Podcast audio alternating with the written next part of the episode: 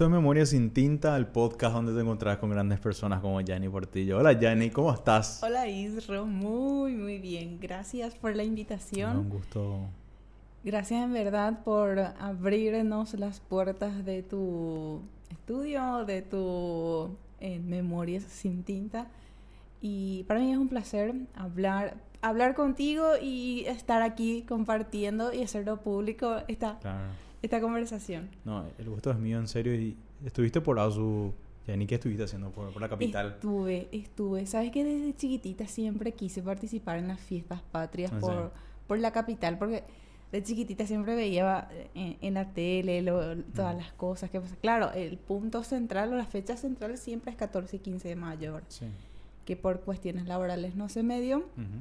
Y ahora en este 15 de agosto aproveché, me fui, estuve ahí en el concierto de la Catedral Metropolitana, muy, muy lindo. Una experiencia muy linda. Sí, muy linda. En, recuerdo que en años anteriores había en mayor cantidad de veces aquí por Ciudad del Este también, pero lastimosamente ya no hay, entonces me fui, aproveché compartí también con unos amigos, hablé, pasé muy bien, gracias a Dios.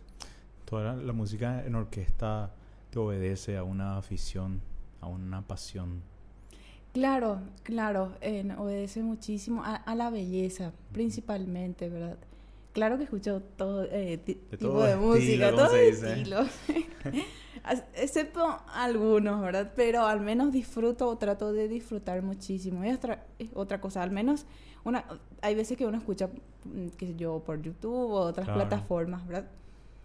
Pero otra cosa es cuando estás ahí frente a frente, ves los gestos de los músicos, el esfuerzo que hacen, ves la partitura, la inteligencia que tienen que ellos tener para leer esa partitura y a la vez ejecutar. E, es una experiencia fantástica realmente escuchar una orquesta en vivo y en directo.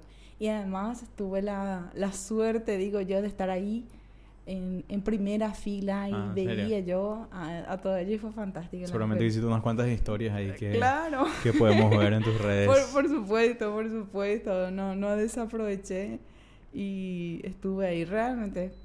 Y ahora estás en, en una actividad que obedece a una causa más social. Estás al frente de lo que es la Secretaría de la Mujer que tiene una cierta competencia, pero es como más una fuerza de apoyo, ¿no? ¿Cómo te ves en esta nueva etapa que estás desempeñando en ese lugar precisamente? Efectivamente, estoy en la Secretaría de la Mujer y me alegro que hayas mencionado justamente eso que es la acción o la parte social. Desde muy, muy joven estuve siempre participando en actividades sociales, ya sea desde el ámbito de la iglesia, sí o en las actividades que hace uno en la escuela, en el colegio, siempre. Y siempre estuve muy inclinada a la parte social. Y hoy, gracias a Dios, en, estoy en, un, en, el área laboral y ya como profesional ejerciendo. Ya es como un trabajo, un deber, pero lo hago con mucho gusto. Y más aún que es este sector o que es justamente a la mujer, ¿verdad? Ya que yo soy mujer, entonces lo hago con muchísimo gusto. Es una oficina, esta oficina es dependiente de, de una dirección que se llama Desarrollo Social, pero a su vez es de la Municipalidad de Ciudad del Este. Entonces es una oficina creada por ley, a partir de la ley 5777, específicamente en el artículo 25, donde establece justamente esta oficina. ¿Qué es eh, específicamente una oficina administrativa. ¿Qué quiere decir con esto? Es ayudar en, a veces hacer como una especie de contralor para que los eh, demás entes actúen en forma. Ya sabemos que por derecho los casos deben cumplirse en plazos, en horas, ciertos procesos, ciertas diligencias. Entonces ahí puede que actúe como contralor para que ya se cumplan, porque nosotros no podemos intervenir de manera directa pero así también coadyuvamos con las demás instituciones, ¿verdad? Qué sé yo, tampoco en, hacemos una competencia con las otras instituciones, al contrario, porque el fin es en ayudar a la mujer, ¿verdad? Independientemente de quién esté enfrente, cuál sea el color, el tipo, porque el fin en primario, o el fin último, mejor dicho, es la mujer, ¿verdad? Ayudar a la mujer. Principalmente en los casos de violencia. Los casos de violencia pueden ser múltiples, desde las violencias homicidas, que se van desarrollando hasta el punto de apeligrar la vida de la mujer o de, los que están alrededor de la mujer, como los hijos. Pero están los, eh, podríamos llamarle las pequeñas, no sé si llamarle pequeñas violencias, o las violencias que no son tan visibles, las violencias eh, perdón, eh, psicológicas, las que hostigan, pero las que, existen. pero que existen. Pero que existen, que también hay muchísimo. Hablando con algunas personas, yo me di cuenta de muchísimos tipos de violencia que, que la mujer sufre y no se da cuenta, a veces no se da cuenta. En una de las violencias más características que yo vi de manera particular es la violencia en psicológica y económica. Como por ejemplo, el agresor constantemente le está diciendo a la mujer que es una inútil, que es una incapaz, y la mujer termina creyendo eso. Solo imaginemos aquella niña que vivió ya desde pequeña con sus padres ese ambiente y tratando de salir de ese lugar es que se empareja con la primera persona que se le presenta y vive ese mismo ciclo de violencia la mujer termina creyendo que efectivamente es una inútil, es una incapaz de ser. Y cuando nosotros le hablamos a las mujeres que pueden ser capaces de ella conseguir su propio dinero, entonces ahí hablamos mucho de la dignificación laboral femenina, por ejemplo, donde le decimos a la mujer que ella es capaz. Entonces también le ofrecemos cursos y capacitaciones, no solamente la asistencia jurídica, sino también ese tipo de capacitaciones le ofrecemos a las mujeres donde le ofrecemos charlas como en cómo fortalecer su emprendimiento y aprovechando le voy a decir también para que vean los últimos videos donde hablas del emprendimiento.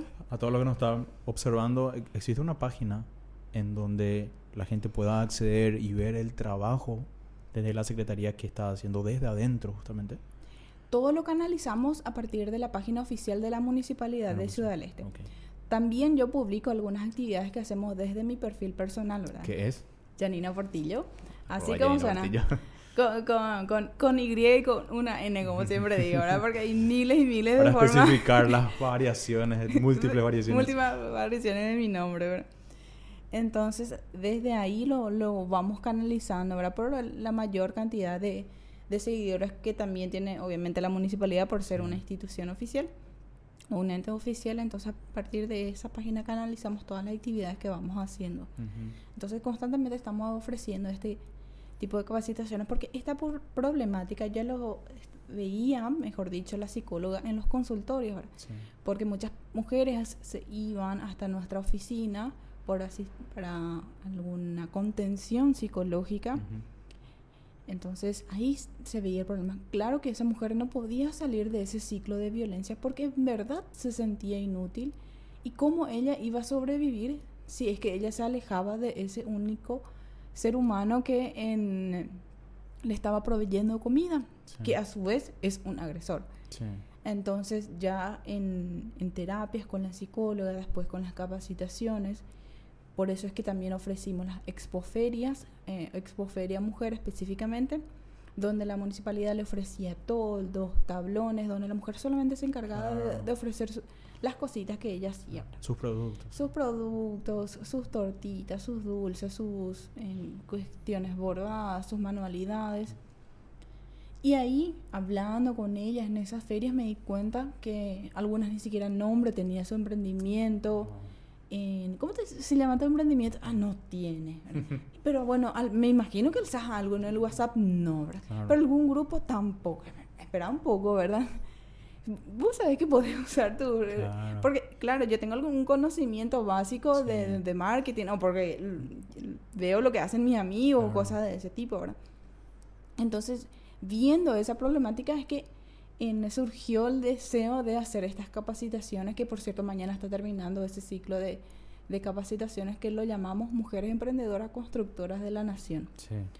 Y ahí las mujeres también se van conociendo, van contando su experiencia. El miércoles pasado tuvimos una eh, experta en marketing, les encantó muchísimo. Ahí ellas empezaron a crear sus páginas en Facebook, en Instagram, en WhatsApp. Entre ellas se empezaron a seguir y a compartir Y fue, es realmente una experiencia muy gratificante porque ese es el fin también, que entre todas las mujeres nos potenciemos y nos ayudemos, ¿verdad? Claro. Porque sabemos que a veces puede haber cierta enemistad entre la mujer por la propia naturaleza ¿verdad? De, las personas humanas en, general, ¿verdad? Pero al menos eh, te digo de manera sincera y muy particular que la experiencia que estamos viviendo a partir de estas capacitaciones virtuales es muy, muy buena. Se ve el apoyo entre ellas, van contando esa experiencia, se van apoyando.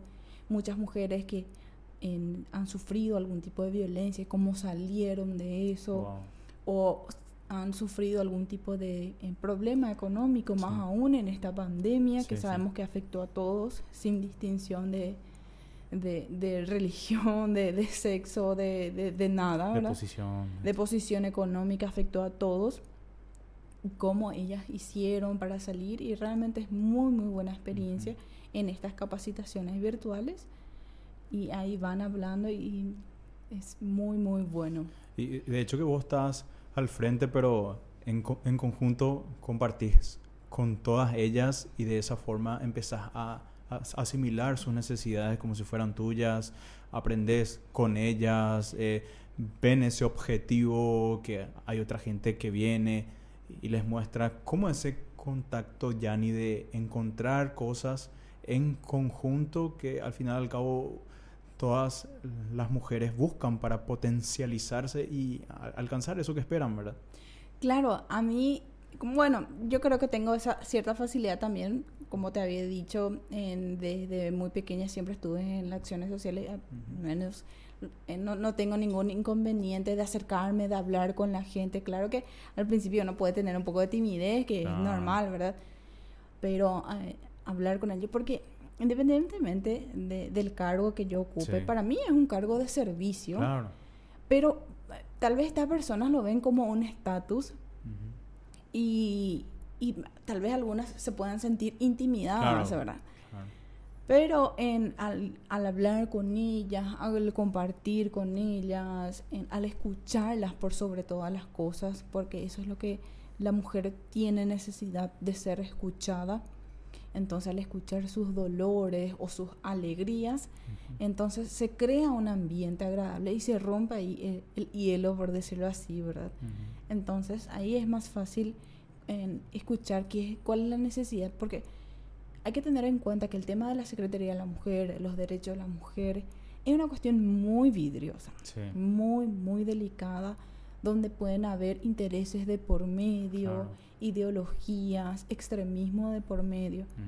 Pero hay una realidad afuera de, todo este drama que hay en torno a la mujer y solamente uno hablando con ellas, viendo su realidad, escuchándolas, uno va a entender. Y es lo que se está logrando con esta experiencia que estamos viviendo. A ver, al eh, es muy sencillo, es preguntarle qué tal tu emprendimiento, qué tal la venta, cuántos hijos tenés señora, cuánto recaudás en, en cada venta. Esto te ayuda a vos a solventar a tu familia. Esas preguntas que pueden ser incómodas, pero para mí es necesario hacer para entender la problemática de la mujer, Para entender cuál es su necesidad y al entender el problema yo voy a poder buscar una solución, que es lo que estamos haciendo, ¿verdad? Mm. Que el foco ahora es justamente la dignificación laboral femenina, que ellas, uno, primeramente, eh, interiormente ellas se crean capaces de que puedan ser autosuficientes y luego eso exteriorizar. Bueno, ahora yo sé que soy capaz, ahora ¿qué yo voy a hacer? ¿En qué yo soy buena? Bueno, yo soy buena con las manos, bueno, hago manualidades. Ah, no, yo soy buena enseñando, ah, bueno, estudio. ah, no, yo soy buena en estos oficios, bueno, estudio. Entonces, ahí eh, ahora estamos apuntando a eso, ahora. ahora la estamos capacitando y ahora vamos a hacer una capacitación. Esto empezamos la próxima semana, vamos a empezar. Una capacitación, eh, un taller, mejor dicho, de eh, elaboración de productos de limpieza. Oh, para potenciar justamente a las mujeres, estos pequeños oficios y así hacer más en actividades de ese tipo, de este tipo, mejor dicho, para justamente en ayudar a las mujeres, ¿verdad? ¿De qué forma se trata un problema como esto que ya es cultural, Yanni? Que empieza en el seno familiar y es algo, ¿cómo se dice? Que empieza en la base de la sociedad, que es la familia. ¿Cómo la Secretaría y vos, e, en este caso, lidian con un tema que ya es, ya está enraizado y hay que empezar a escarbar, ¿verdad? para quitar eso y decir, mira, el concepto que vos tenías no es así y empezar a trabajar con algo que es ya una cultura, ya ni cómo lidias vos con, con un tema así que ya involucra años y años encima. Y es un trabajo de hormiga. Y es un trabajo en conjunto, ¿verdad? Porque bien dijiste que muchos ya crecen con eso. Hay ya otros entes encargados como la CODENI, los ministerios de la niñez, las escuelas. Em, es un trabajo de, hormiga. Inclusive te podría decir que nosotros tal vez no vamos a ver. Van a ver nuestros hijos y los hijos de nuestros hijos. Pero es un trabajo que se debe hacer. Es un trabajo en conjunto con la educación, con la concienciación, con el ejemplo con trabajo constante, porque claro, la Secretaría de la Mujer lo que hace es hoy tratar de paliar de manera sintomática, o sea, los síntomas nada más. No, no, no va por las causas. la causa directa, ¿qué es lo que desemboca que haya tanta violencia? ¿Cuál es el problema cultural? ¿Qué es lo que le lleva al hombre a ser violento? A veces en dos personas criadas, dos hermanos criados por los mismos padres, con la misma educación, uno sale excelente y otro sale un agresor. ¿Qué, ¿Qué, pasa ahí, verdad? ¿Qué es lo que ocurrió? ¿Qué es lo que ocurrió, verdad? ¿Qué es lo que ocurrió, verdad? Pero también vemos casos de familias destrozadas, pero con, una con un hijo maravilloso, o una familia maravillosa con un hijo destrozado, ¿verdad? Entonces, entonces, tenemos un sinfín de, de casos, ¿verdad? Y eso es un trabajo, por eso decía, es un trabajo de hormiga. Que, todo el aparato estatal debe verse involucrado, no solamente la Secretaría de la Mujer, sino todos los entes, como dijiste bien, desde la niñez, ¿verdad? Porque cuando ya es adulto, nosotros es un trabajo de, lastimosamente, de parche, ¿verdad? Claro que tratamos de subsanar para que esa mujer agredida no, no, no, pase eso a sus hijos en el caso de que ella tenga y tenga una mejor educación. Por eso se le trata de sacar de ese ambiente insalubre. Entonces, em, pero es un trabajo que se debe hacer y es necesario hacerlo. Y solamente en el futuro realmente vamos a ver los logros de este trabajo. Pero si no hacemos nada y si decimos, ah, no, no hay nada luego que solucionar, entonces va a ser difícil, pero al menos algo hay que hacer. Así mismo. Considero que es difícil, ni desde tu perspectiva, porque creo que mezclar emociones, porque vos te pones en la piel de esa mujer que está pasando por cosas semejantes y, que no tomes desde el punto de vista personal, pero que a la vez te pueda importar y sea profesional, eso imagino que es difícil, ¿verdad? Muchas veces es dificilísimo, un problema que yo estoy pasando. Ya, inclusive, la, psicóloga de, la secretaría me dijo que tengo que potenciar mi inteligencia emocional. Emocional. Porque ciertamente no... Bueno, es algo que siempre hablamos con las compañeras de trabajo, que nosotras tenemos la necesidad de estar bien em, porque es una oficina que recibe problemas. Claro. Y tenemos que estar bien en todos los sentidos, físico, espiritual, mental y todos los aspectos del ser humano. Tenemos que estar bien. Ese es el fundamento del cuidado de nuestra salud, al servicio de los demás. Porque uno se cuida su salud porque, qué sé yo, si, un niño se tropieza y cae, yo debo correr a socorrerlo y solamente si estoy en un buen estado físico de salud voy a poder correr a socorrerlo, pero, si es que nunca lo hago ejercicio y estoy luego, me va a ser difícil. Bueno, y eso ha aplicado a todos los puntos. Claro. Más aún es solo espiritual o el, mental, si es que yo luego atravesé un problema o un ciclo de violencia. y escuchar todos los días un tipo de violencia, eso va a hacer que o que yo absorba o proyecte el problema y vuelvo a, como lo llamamos, la revictimización. Yo vuelvo a recordar todos los, en cada caso que viene a mí, en mi persona, ¿verdad? Gracias a Dios yo, yo no tengo ninguno de esos eh, aspectos, pero en eso lo, abro ahora mi corazón y digo que en yo psicosomatizo los problemas. Ya, ese es un problema que yo había detectado. Sí. bueno, vos recordarás, eso que a mí no, no, no, no cambia mi estado de humor, ni, ni tampoco veo en todos los hombres que me rodean como posibles agresores, pero en, en, mi estado físico sí afecta. Ajá. En mi estado físico afecta muchísimo en estos días. Yo no estaba pudiendo mover mi cuello. cuello. Yo no sabía por qué. Y después nomás la psicóloga ya me llamó, me, me estaba observando. O sea, eh, estás con una persona ahí que constantemente está diciendo, mira, Jani...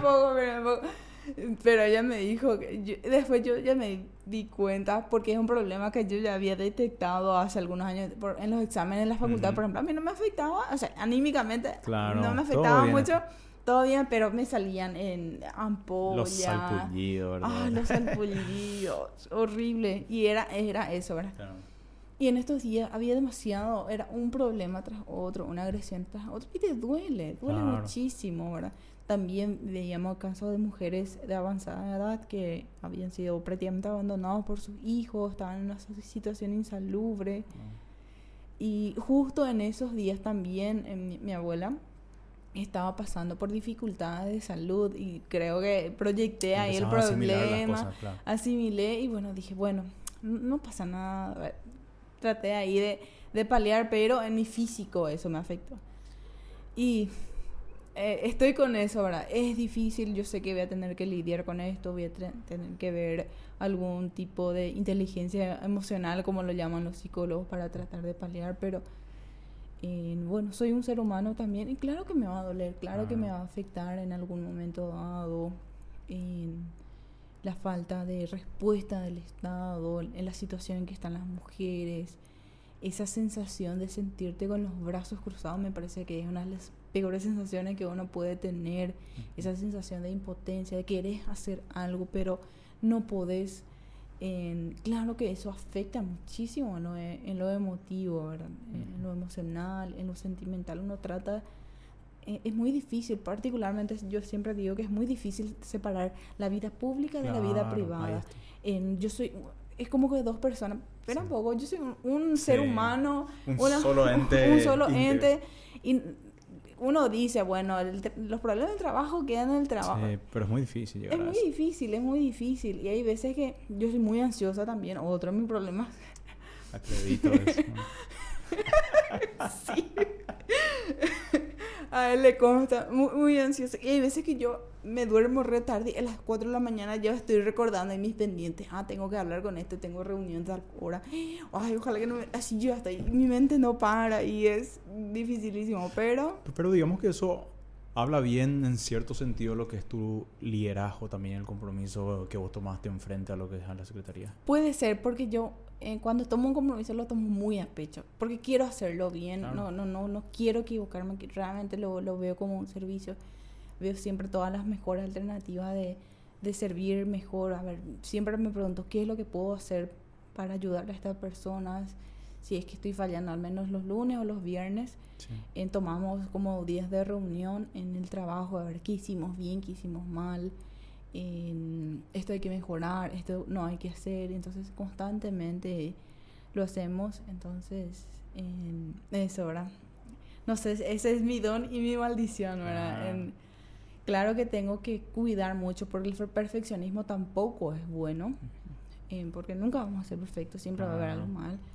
Eh, somos seres humanos y nos equivocamos, entonces ese es un constante recordatorio que yo también me tengo que hacer, o si no me voy a cobrar muchísimo por algo, ah, hay cuestiones que realmente van a escapar de mi posibilidad, donde ya no va a ser mi culpa, y yo tengo que entender eso, porque si voy a culparme todo el tiempo, eso no, yo ya no voy a vivir, no, no voy a tener vida.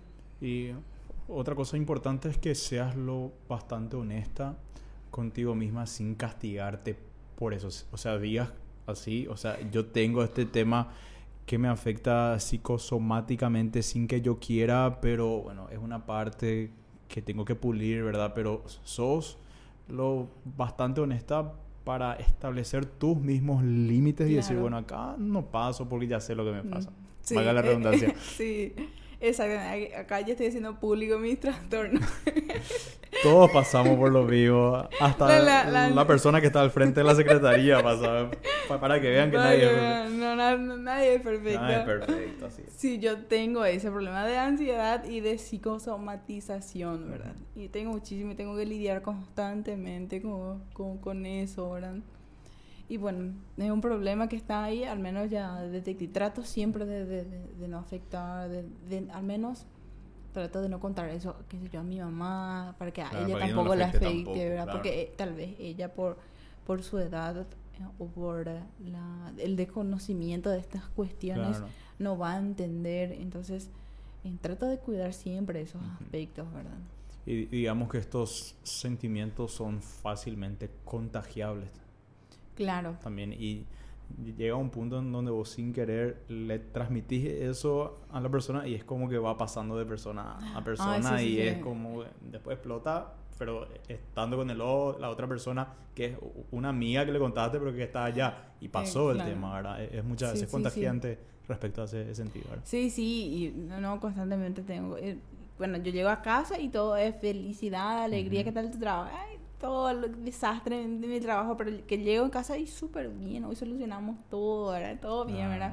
Pero atrás, adentro te das cuenta que algo pasa. Algo, hay algún dolorcito ahí en, en, el corazón, pero bueno, es una es parte del, de la vida adulta, es parte de, de la realidad y voy a tener que lidiar siempre, ¿verdad? Pero de hecho que mucha gente valorará lo que estás diciendo ya ni porque si estamos acostumbrados, por ejemplo, a lo que son las redes, ¿verdad? La gente no muestra sus problemas.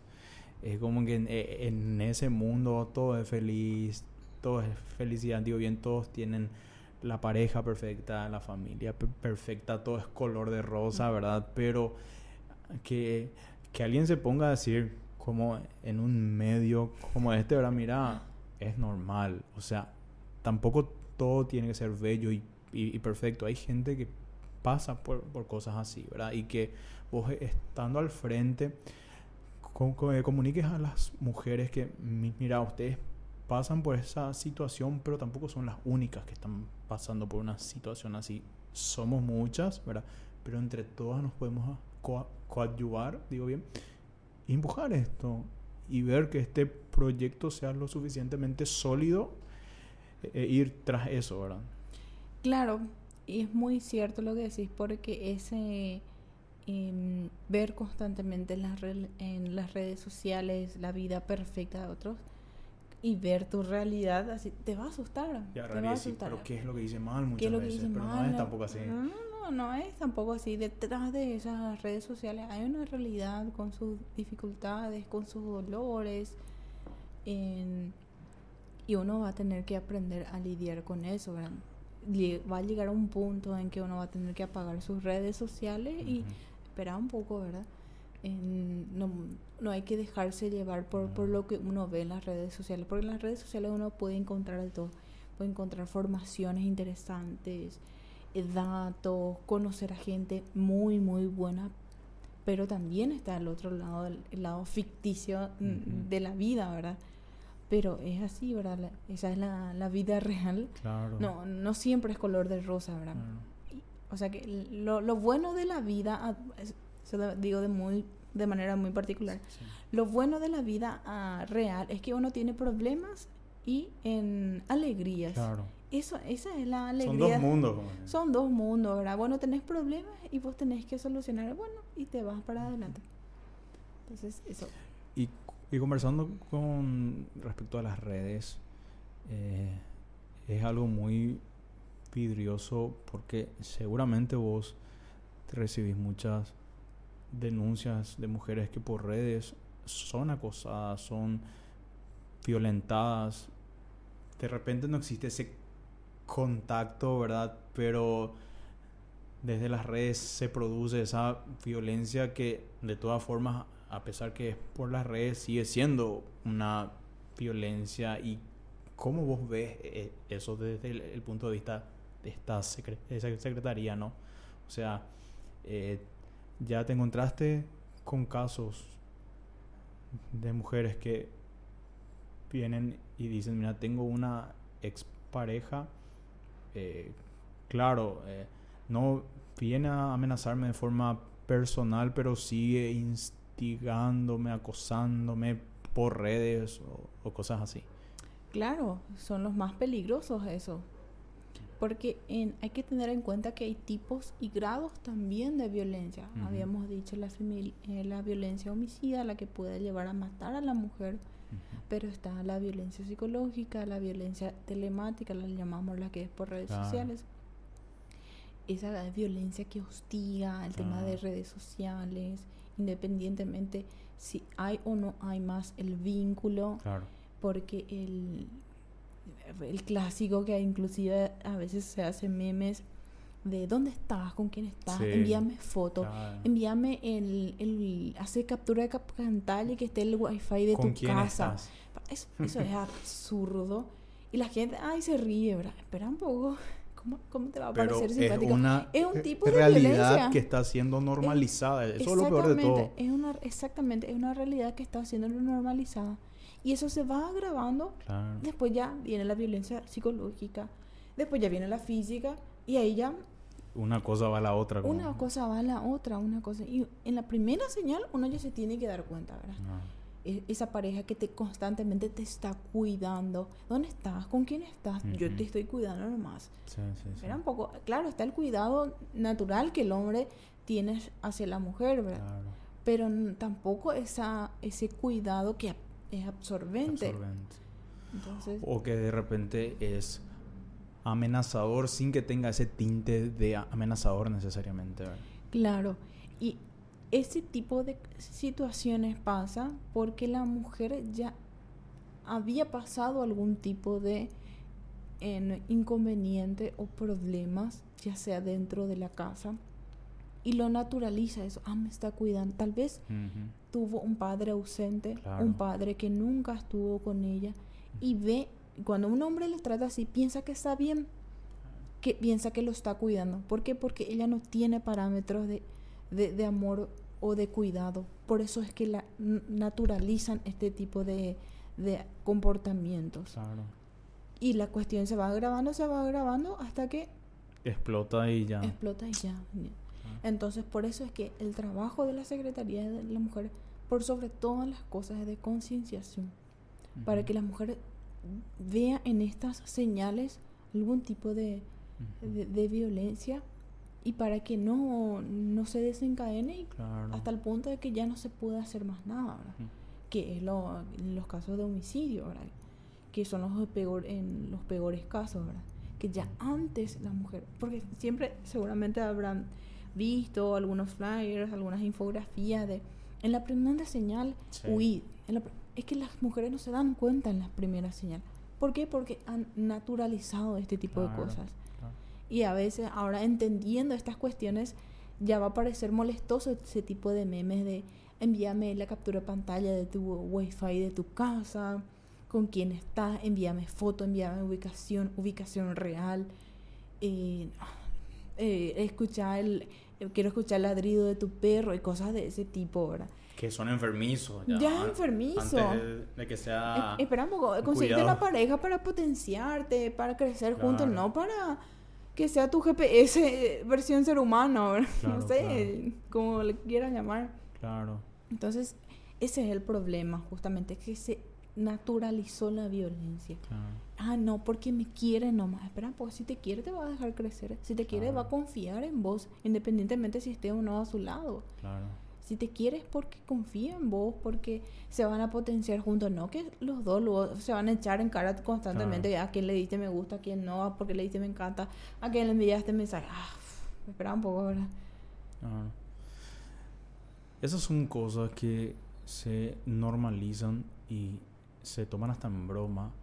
Que no, amiga, regresaste con tu ex y, cosas así, ¿verdad? No nos damos cuenta en qué punto empieza la broma y en dónde eh, empieza ya algo que normalizamos pero está mal, ¿verdad? Bueno, ¿por qué hace esto, verdad? ¿Qué, qué es lo que ocurre realmente? Y, ahora estamos en, una sociedad que todo lo quiere tomar como broma y todo bien, ¿verdad? Pero hay ciertos aspectos que son ya los indicios de, de una llamada de auxilio, digo bien, muy escondida, pero que, que, que, está ahí y que la gente no lo redirecciona de una forma correcta para que se tome cartas en el asunto, ¿verdad? Y yo, yo creo que es grave, ¿verdad? Y hasta qué, qué punto existe ese amor propio, como estabas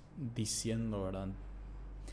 Claro, porque, bueno, como habíamos mencionado con anterioridad sobre eh, la vida perfecta que uno ve en las redes sociales, con sus fotos en la pareja, todo amor.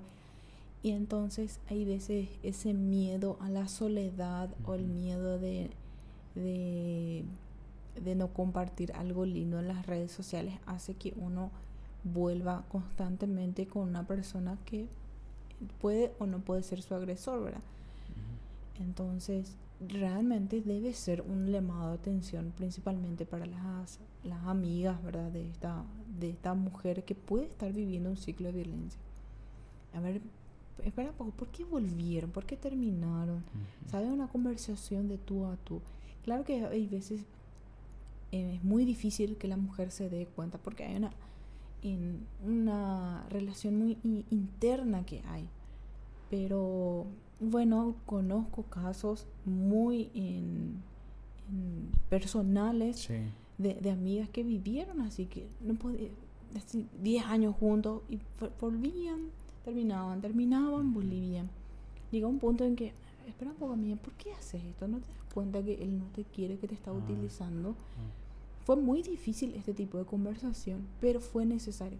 Claro, uno queda, la, la mía queda como la mala de la película, pero prefiero quedar como la mala de la película como que la que se cayó ante un posible próximo homicidio, ¿verdad? Claro. Y, de hecho que alguien necesita decir algo o tarde o temprano, ¿verdad? Y mejor que sea en vida la amiga y que sea en vida de que sea demasiado tarde y, eh, claro, ¿verdad? Que, de repente ya venga o la policía para intervenir en cosas así que ya se podía subsanar con mucha anterioridad. O que venga un, un niño eh, que esté una criatura de por medio, ¿verdad? Que no se llegue al embarazo en todo caso, ¿verdad?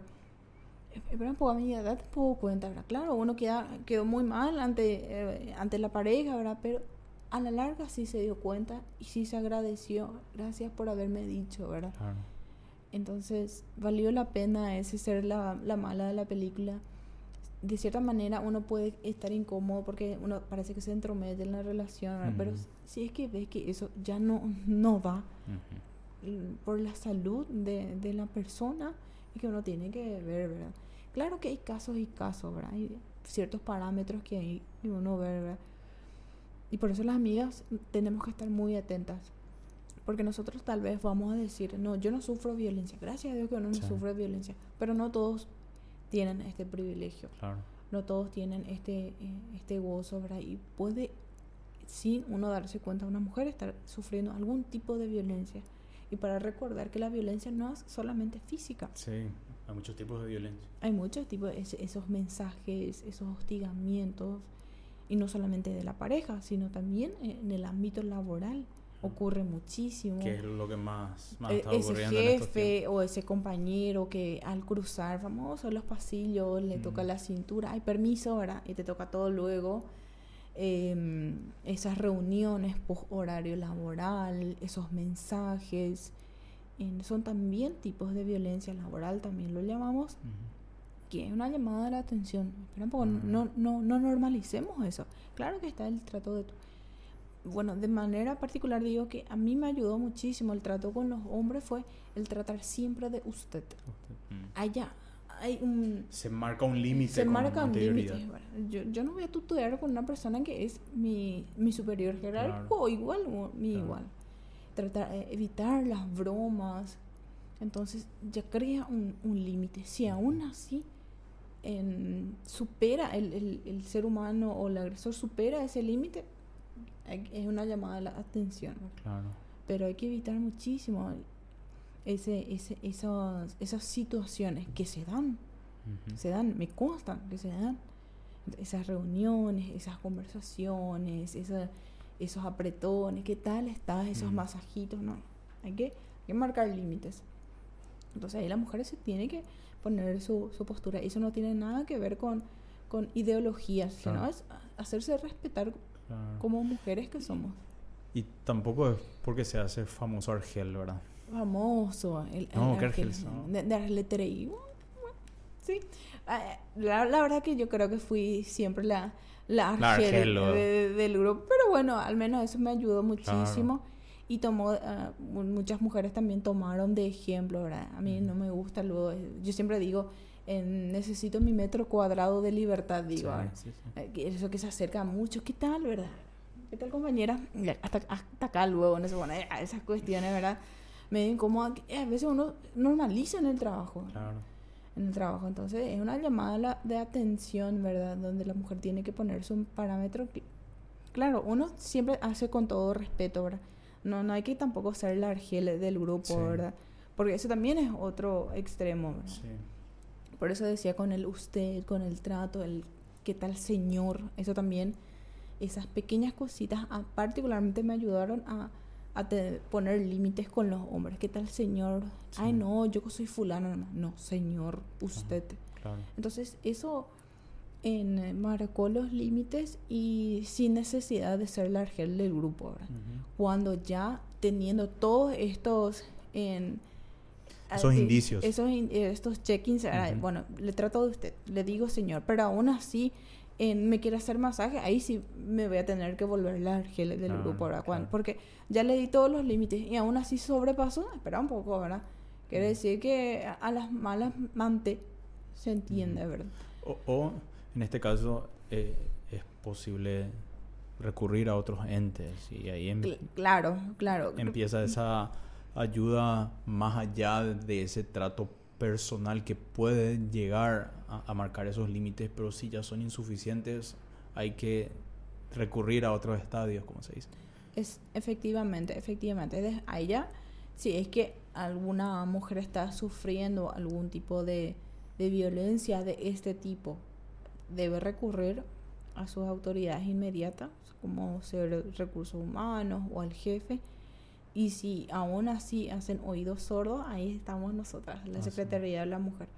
Pero doy estos ejemplos, no digo que particularmente lo he vivido, como dije, gracias a Dios, yo nunca pasé ningún tipo de, de, de violencia de ningún ámbito, justamente por estos parámetros.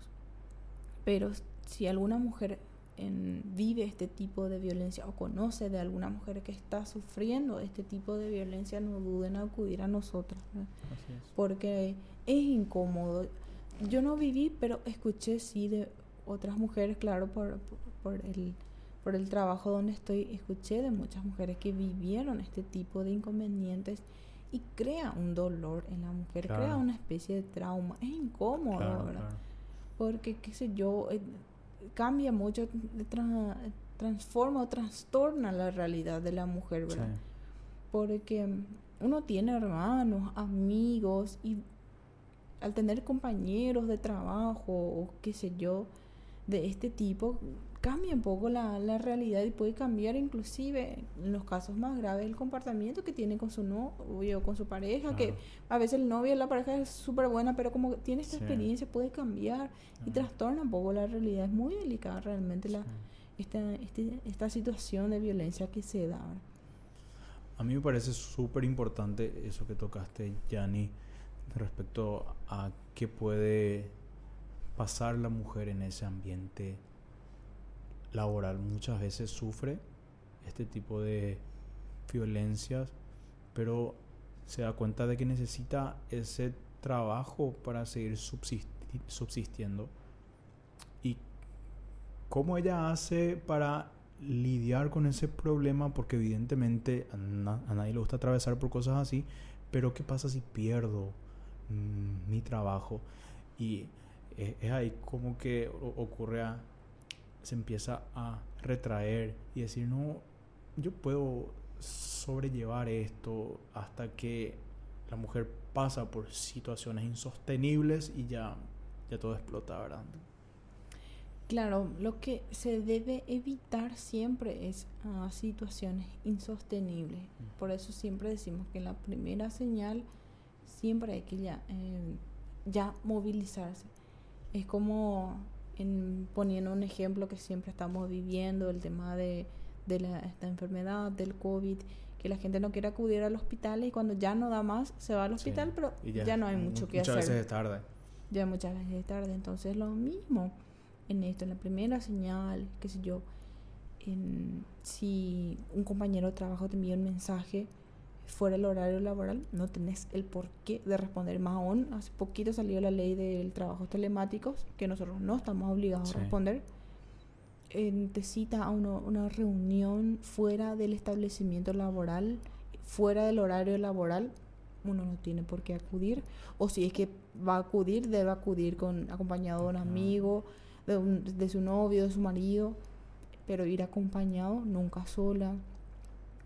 El trato que se tiene, evitar las bromas en el trabajo o en las facultades, siempre se quieren dar de bromas y van desde las pequeñas hasta de Ah. todos los colores. Entonces evitar esas bromas.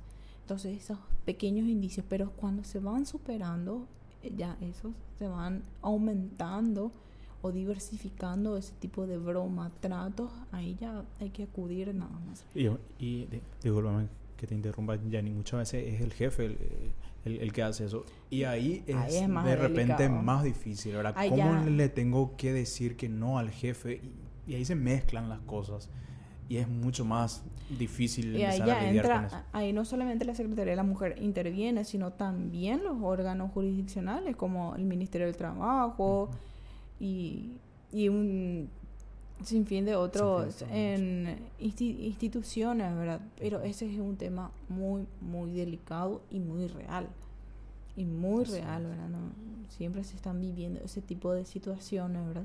Y es acudir porque cierto, es molestoso, es burocrático, en estar, ahí, es incómodo, en- pero es necesario hacerlo. Porque si más mujeres o más personas, porque no descartemos también, ya que estamos hablando del ámbito laboral, Sí. no descartemos también que pueden hombres vivir algún tipo de, de- de violencia laboral eh, de este tipo. Cuanto más personas denuncien este Sí. tipo de hechos, cada vez se va a hacer más eco y al menos más eco. Así es. en las personas o los jefes o los agresores que cometen este tipo de actos van a evitar para la próxima. Pero si todos callan, entonces ellos no van a tener miedo de seguir haciendo sus eh, fechorías, como se puede decir. Y, y una de las cosas que se puso bien de moda es muchas veces que es de doble filo eh, esas denuncias en las redes.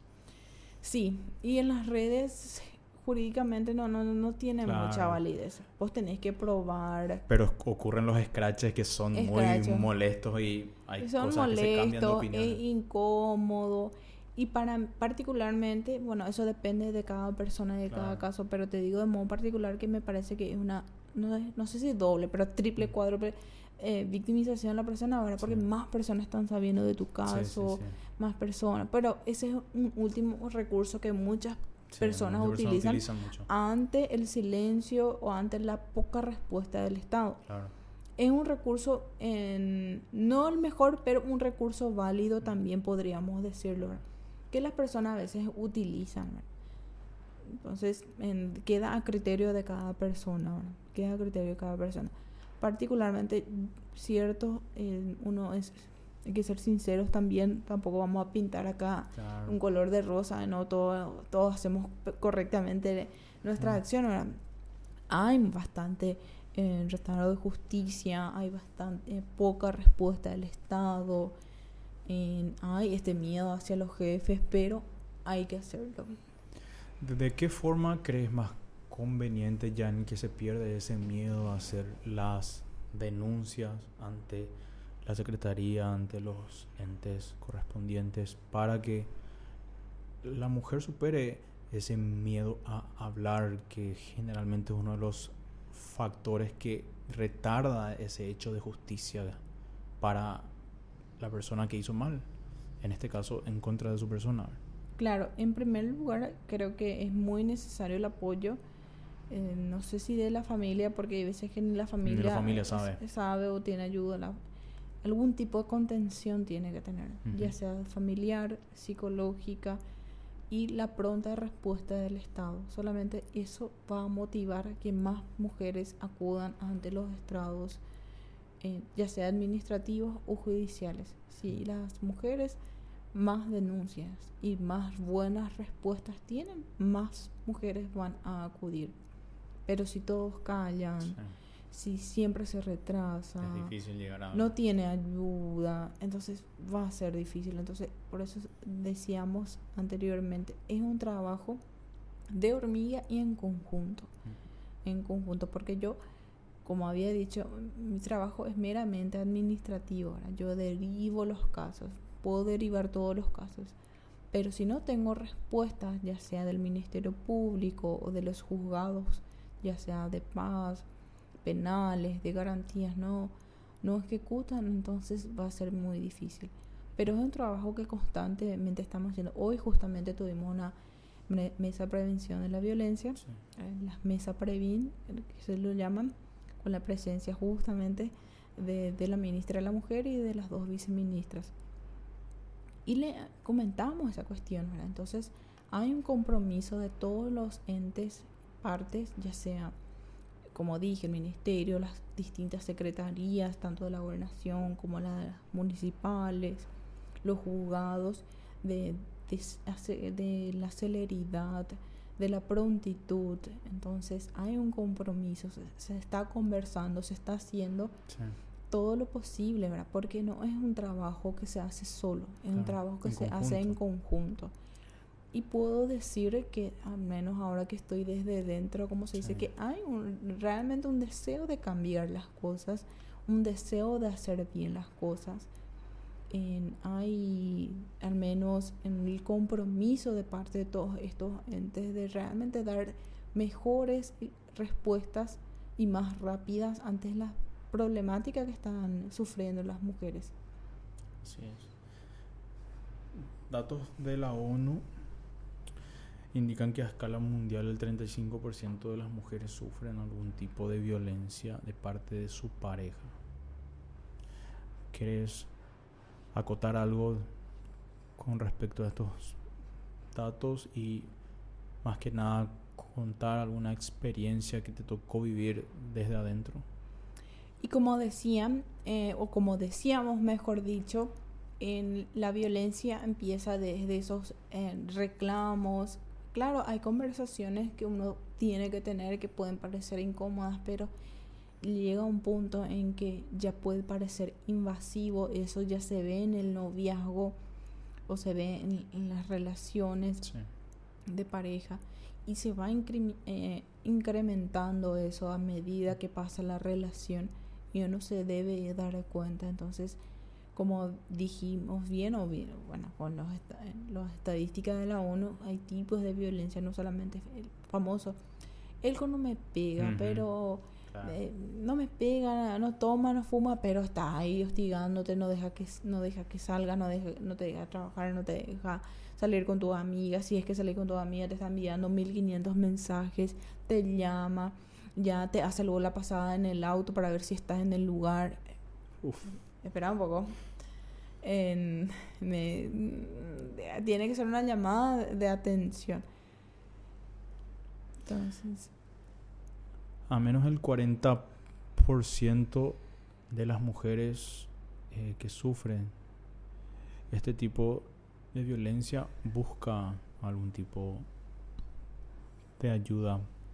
En qué punto se disfraza esto como amor y llega a que justamente esta, esta persona que realiza esos actos no reciba esa pena que, que merece al respecto. Em, dependiendo mucho depende mucho de, de, de, cada caso, de cada situación, de cada persona, porque hay que tener en cuenta que muchas mujeres normalizan tanto esas situaciones porque ya desde pequeña han sufrido ese tipo de, de, violencia o ese tipo de traumas, mejor dicho, ya empezando con, en el seno familiar. Entonces depende mucho de, de, cada caso, de cada mujer, de cada persona, de cada hombre también.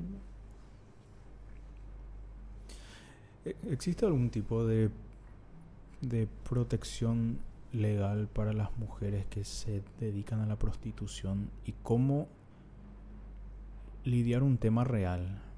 Que hay mujeres que venden su cuerpo, es así, pero no por eso le da derecho a la persona que adquiere sus servicios de violentarla también físicamente. ¿Existe algún tipo de apoyo que ustedes estén viendo en contención a, esas mujeres o cómo se podría lidiar con un tema que casi nadie no habla, Yanni?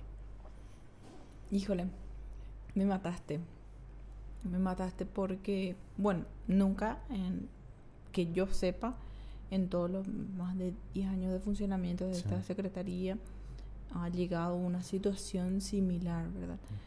En la única garantía jurídica, por decirlo así, de, la mujer que ejerce ese tipo de trabajo es que es libre de hacerlo. O sea, el, el Estado no, le constriñe, ¿verdad? A diferencia de otros países. Em, eh, si ella quiere hacerlo, que lo haga, ¿verdad? En, ya en en las cuatro paredes, ahí es que se definen en qué tipo de, situaciones o actos se darán, ¿verdad?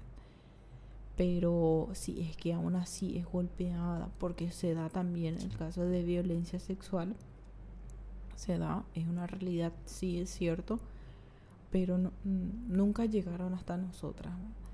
El día que llega a nosotras voy a saber qué hacer seguramente, ¿verdad? porque es una cuestión muy, muy delicada. Por eso. Es ya, bueno, ya desde la agresión laboral es muy, o la violencia laboral es muy delicada, porque ¿cómo probas? ¿Cómo probas que tu compañero constantemente te está tocando la cintura?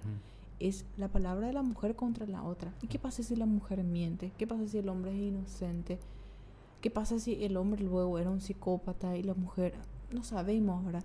Porque también el hombre tiene la garantía, el, el, derecho de la presunción de su inocencia. Pero ¿cómo probás? Y más aún en una situación donde la mujer vende luego, se vende, no, no sé si es el término adecuado, perdón. Em, o bueno, ejerce ese trabajo. Puede eh, ejercer ese servicio eh, sexual. o ejercer ese servicio. ¿Cuál es el parámetro? Porque tampoco ella es un objeto, una cosa donde se la deba lastimar hasta el punto de herirla. Claro. Pero bueno, hay también cada situaciones que se dan dentro del ámbito sexual donde en las parejas disfrutan de ese tipo de, de fuerzas, entonces...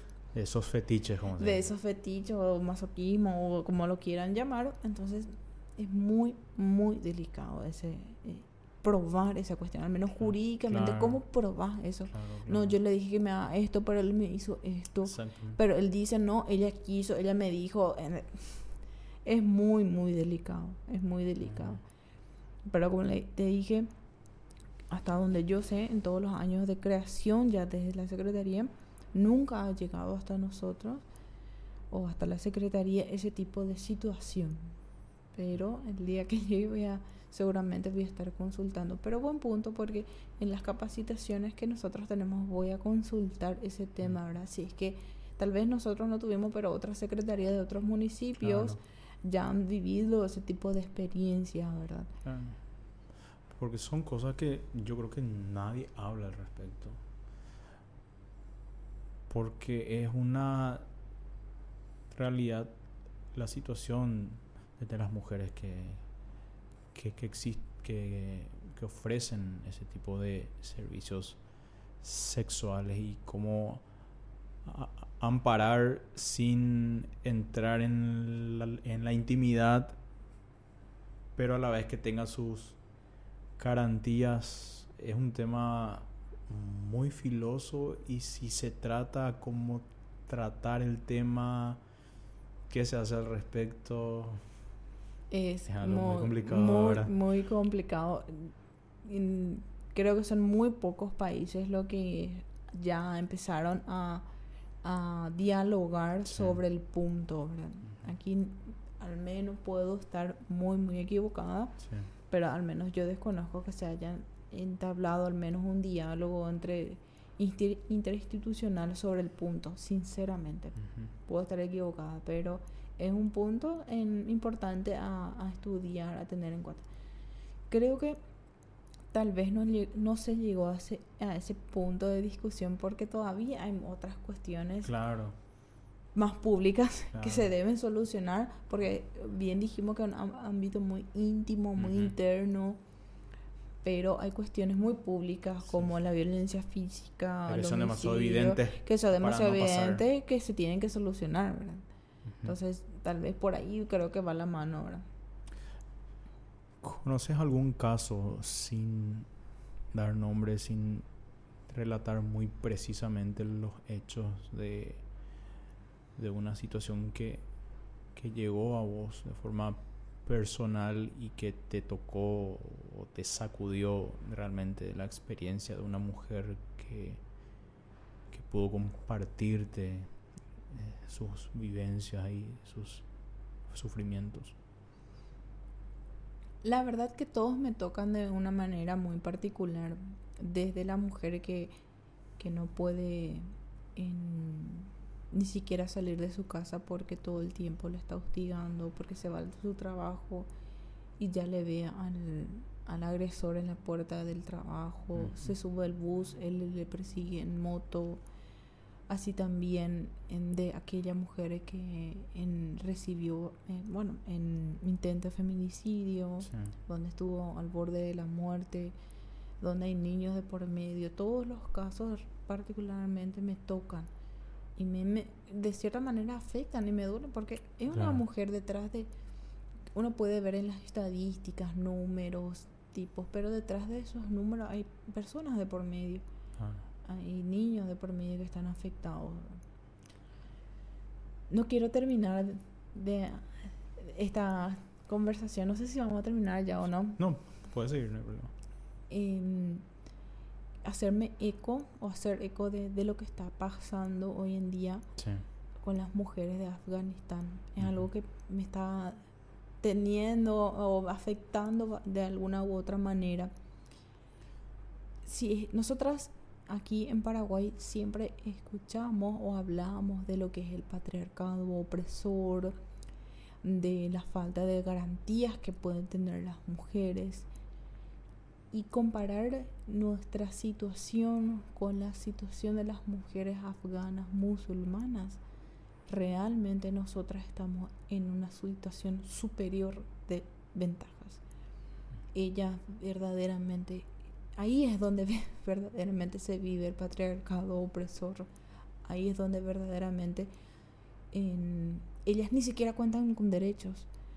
Eh, estaba leyendo algunos casos donde ya las mujeres est- están encerradas en sus casas, están quemando sus di- diplomas, todo lo que ellas con mucho sufrimiento em, pudieron alcanzar hoy están quemando porque está ahí el gobierno talibán en ya violando todo tipo de derechos, no solamente de las mujeres, sino derechos humanos, El- derecho lo más natural, ínfimo. lo básico, ni siquiera la posibilidad de vestirse como, eh, de mostrar la cara, porque eh, están ahí totalmente cubiertas, solamente el ojo, ni siquiera la posibilidad de estudiar, de salir a pasear, ni siquiera de saludar a otra persona, mucho menos a un hombre. Es realmente doloroso lo que estamos. Y nosotras, si es que vemos nuestra realidad, nosotras estamos, pero volando en derechos. Nosotros tenemos muchísimo, cierto, en- hay algunas cuestiones que ajustar. Tampoco vivimos en el país de las maravillas. Hay muchas cuestiones que ajustar, pero son detalles en comparación, al menos las mujeres acá se pueden vestir, pueden ir donde quieren, pueden trabajar, pueden tener su salario, al menos en, en nuestra Constitución Nacional garantiza la igualdad entre hombre y la mujer. En, en la brecha salarial no es muy prominente y muchos derechos que ellas ni siquiera se les cruza por la cabeza. Y nosotras estamos en posición de superior ventaja, superior ventaja, a diferencia de ellas, ¿verdad? A mí me afecta muchísimo los casos, los niños, eh, esos aviones repletos de personas huyendo de su propio país. Es realmente muy, muy doloroso y eh, agradecer, no, no nos queda otra que agradecer por haber nacido en este país. Yo sé que es doloroso, más por todas las situaciones que estamos pasando. Es difícil de decir gracias a Dios por ser paraguaya, pero si ponemos de parámetro con este con la situación que están viviendo los países de Medio Oriente, nosotros estamos ampliamente aventajados, estamos. Bueno, desde ya agradecerte Janine por este tiempo que pudimos compartir si quieres dejar algún tipo de, mensaje para las mujeres, para que puedan unirse en, causas como estas, que por más internacionales que, sea todo grano de arena, como se dice, contribuye a un fin noble. A las mujeres les digo, en, si es que una no está sufriendo algún tipo de violencia, tal vez ni siquiera nos eh, damos cuenta que una amiga, una hermana, una vecina, una compañera, ya sea de trabajo o de estudio, puede estar sufriendo. Quiero que presten mucha atención a todas esas señales que estábamos poniendo de ejemplo aquí, que ayuden a esa amiga y en todo caso acudan hasta nosotras. Nosotras nos encontramos en el predio mismo de la Municipalidad de Ciudad del Este de 7 a 1 pueden acudir a nosotros ah, y ahí para ofrecerle todos los mejores servicios que podamos en ofrecerle a las mujeres. Y nosotras las mujeres tenemos que ser en grandes soportes entre nosotras mismas. Yo sé que es difícil, pero es posible. Nosotros, realmente en la competencia o la lucha no es solamente contra los hombres, sino contra las personas malas, porque hay veces que la violencia puede estar ejerciendo inclusive por otra mujer. Entonces la lucha por sobre todas las cosas es de hombres buenos contra hombres malos, o personas, mejor dicho, personas buenas contra personas malas. Esa es la lucha real. Y entre todos los buenos, creemos que somos buenos, por eso estamos aquí, nos vamos a ayudar y potenciar mucha atención ante los pequeños indicios de violencia que puedan haber, que les esperamos muy, muy cordialmente. Y no solamente casos de violencia, si es que tienen alguna capacitación, alguna charla que quieran ofrecer, que yo, alguna persona tiene experiencia en finanzas y quiera ofrecer a un grupo de mujeres, o sabe algún tipo de manualidad y quiere ofrecer a las mujeres más vulnerables de la sociedad, las puertas están abiertas. Las puertas están abiertas para potenciar, no, solamente casos de violencia, sino potenciar en cursos, capacitaciones o alguna cosa que tengan en mente y sepan que puede ser beneficioso para la mujer y para toda la sociedad, son muy cordialmente bienvenidas. Otra vez, muchísimas gracias, Yani. Y en serio, esperamos otra vez encontrarte muy pronto por los estudios de, The Flame Records. Así que muchas gracias. Y para todos los que nos vieron, eh, nos encontramos en un próximo episodio de Memoria sin Tinta. Muchas gracias. Gracias, Israel.